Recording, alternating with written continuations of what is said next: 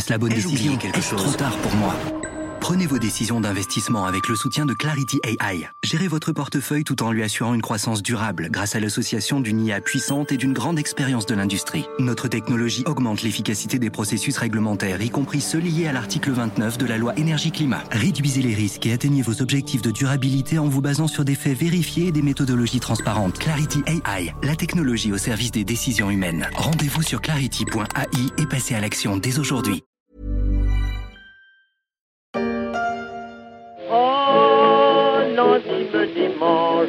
D'aller en vendange, d'aller en vendange, et de gratillonner dans ton petit panier, dans ton petit panier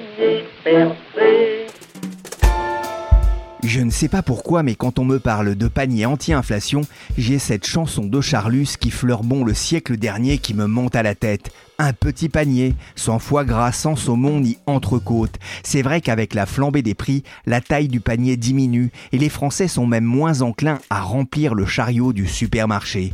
Le gouvernement cherchait donc à promouvoir son panier anti-inflation, mais les distributeurs avaient une autre idée en tête. Les paniers anti-inflation, mais le leur, pas celui de l'État ni celui des concurrents. Le consommateur y trouvera-t-il son compte?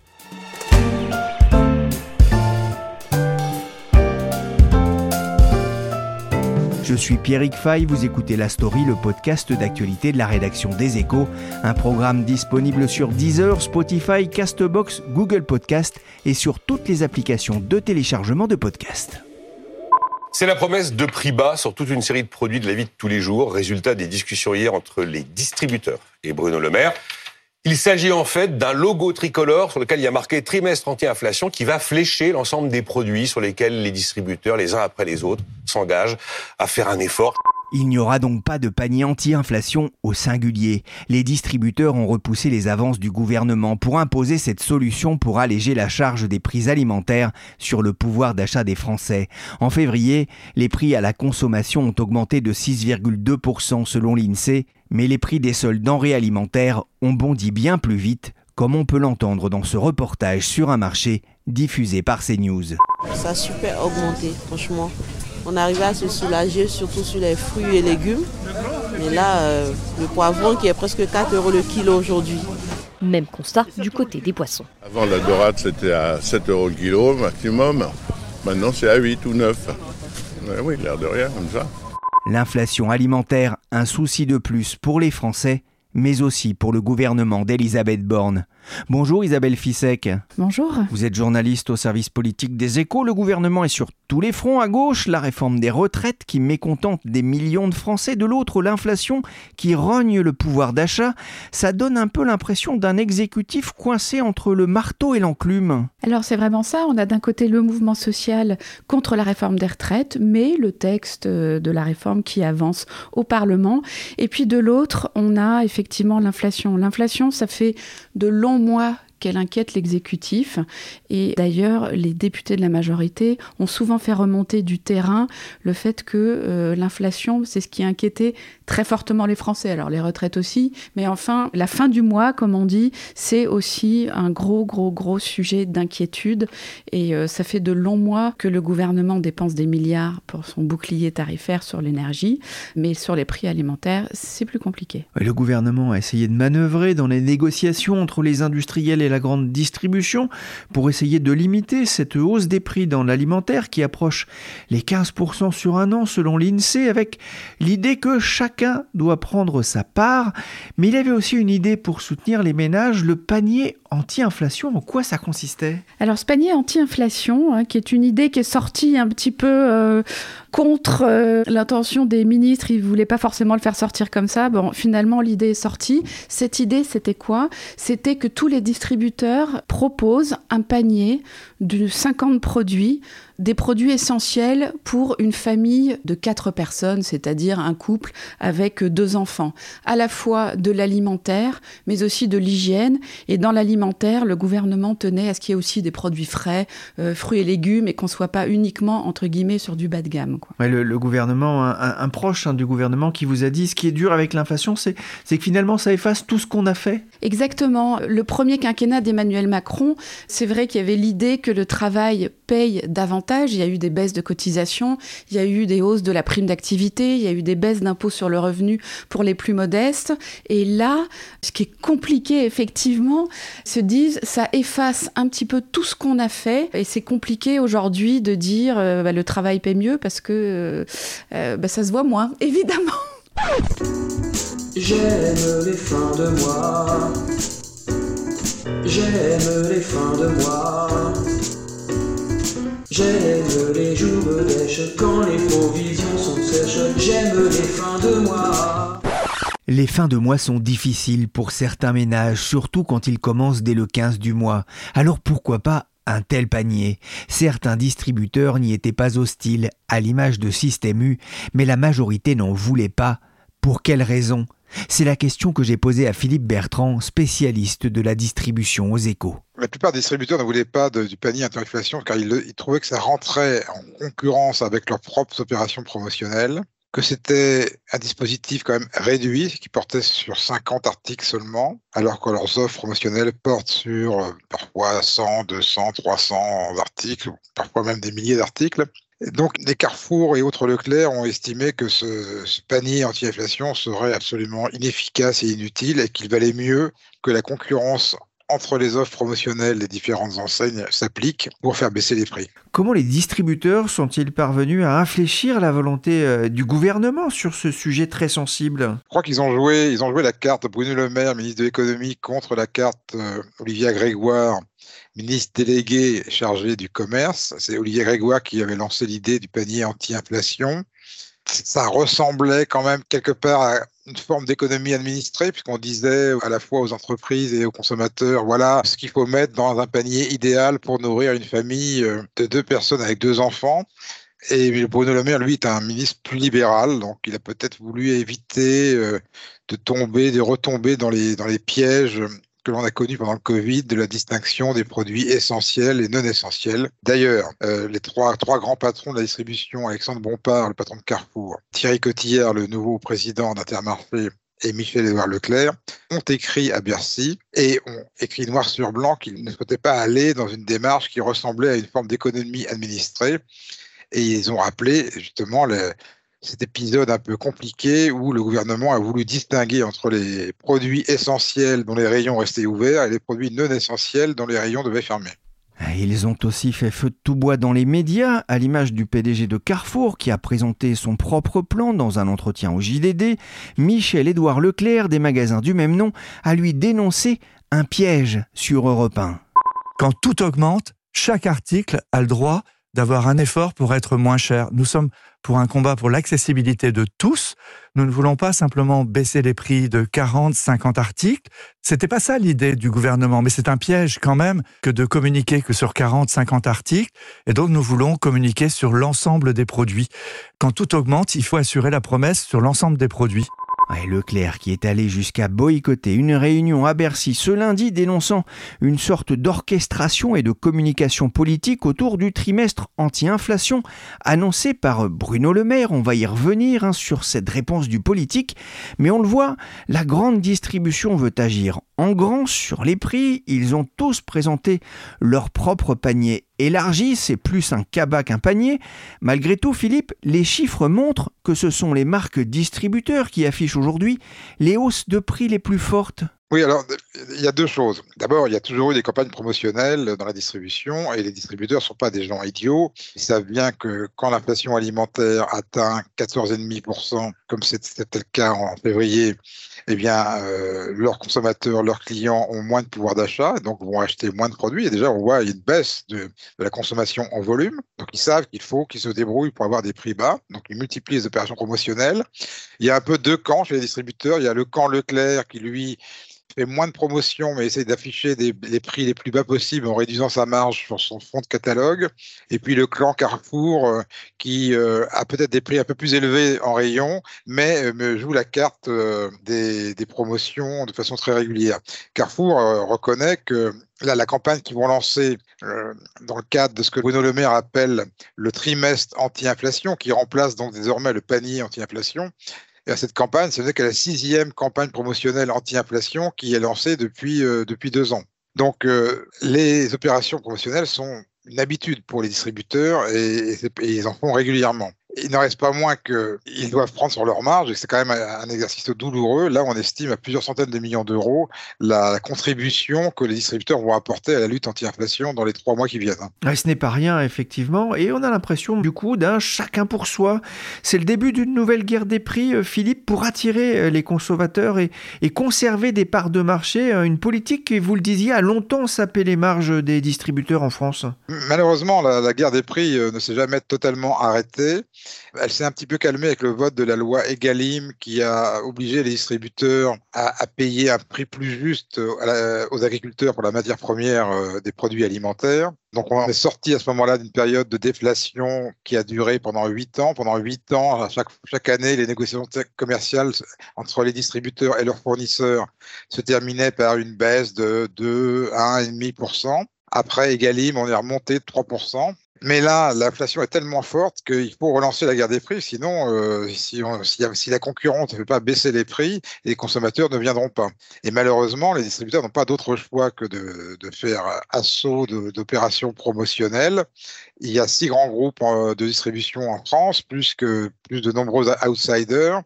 Donc la concurrence est très vive, beaucoup plus vive que dans des pays comme l'Allemagne, par exemple, où Aldi et Lidl, euh, à eux deux, occupent plus de la moitié du marché.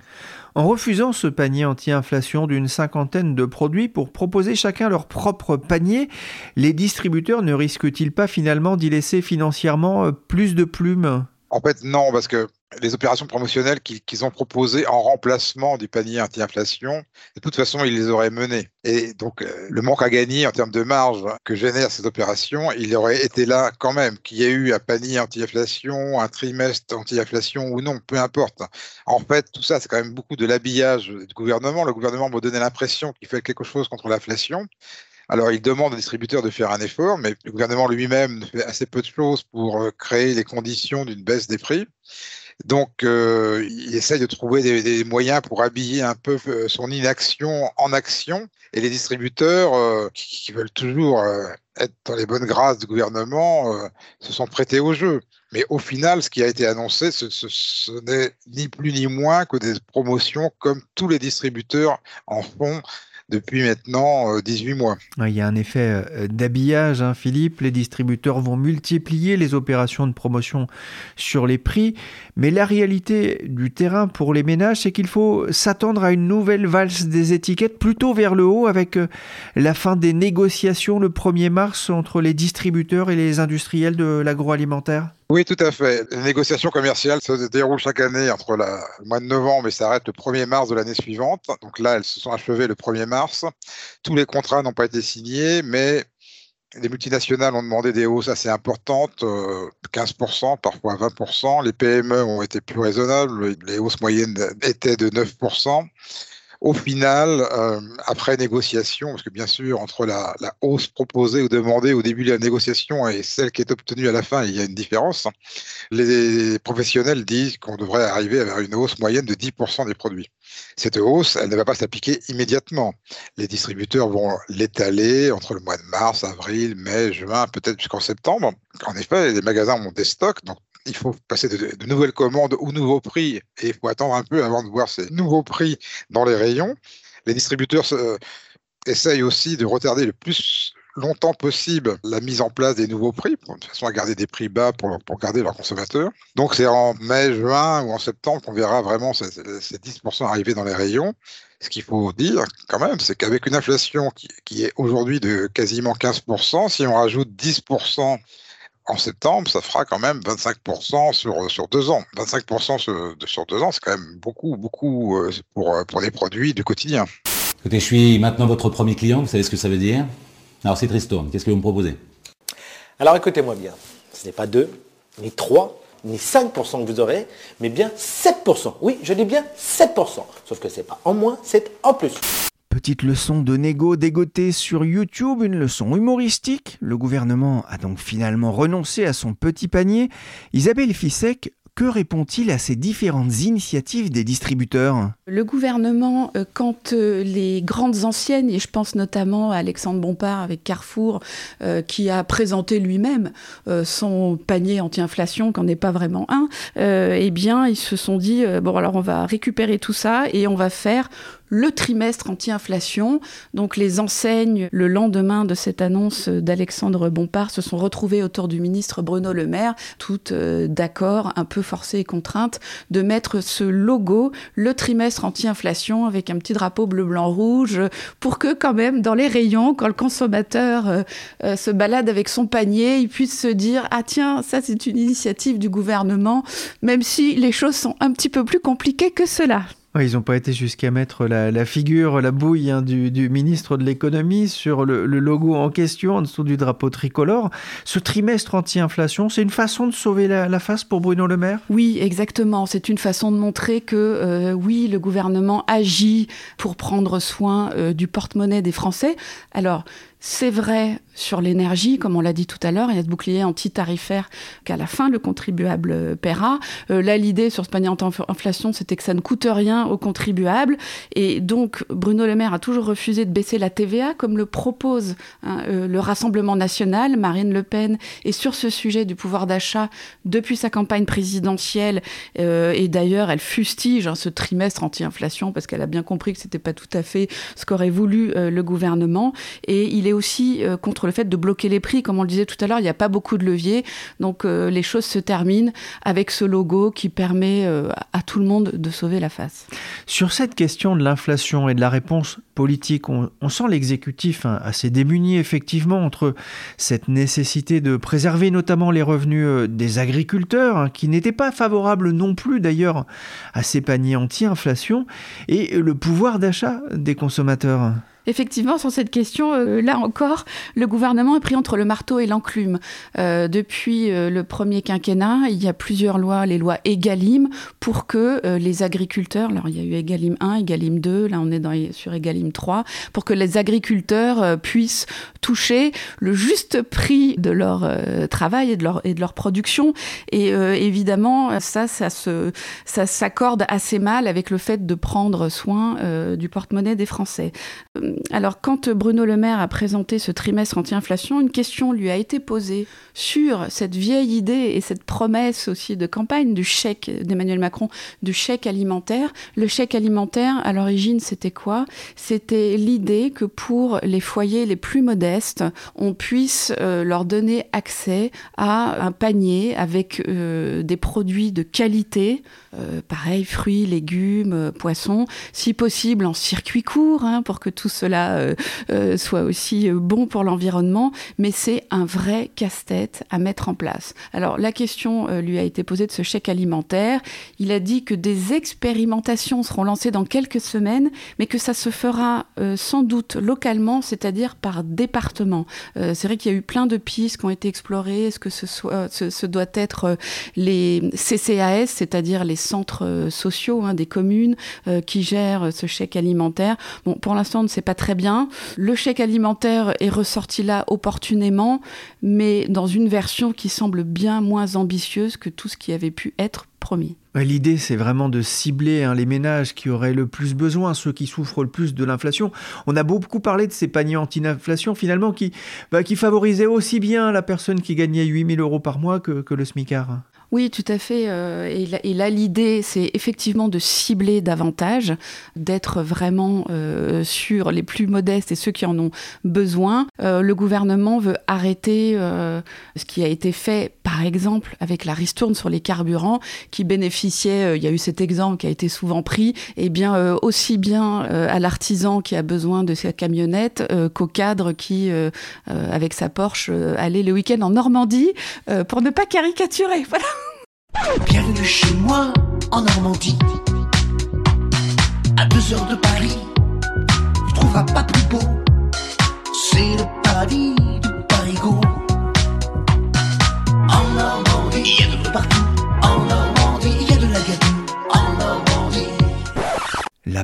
ou le gros SUV pour rouler dans la gadoue, le chèque alimentaire pour répondre à l'inflation.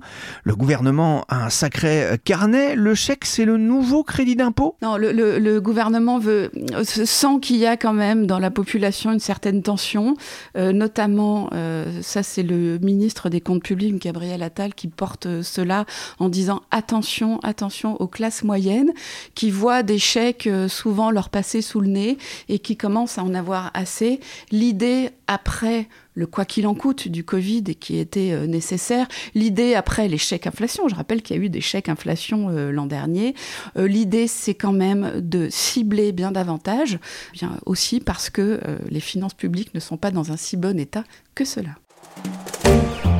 Merci Isabelle Fissek, journaliste politique aux échos, et merci Philippe Bertrand, spécialiste de la distribution. Cet épisode de la story a été réalisé par Nicolas Jean, chargé de production et d'édition Michel Varnet.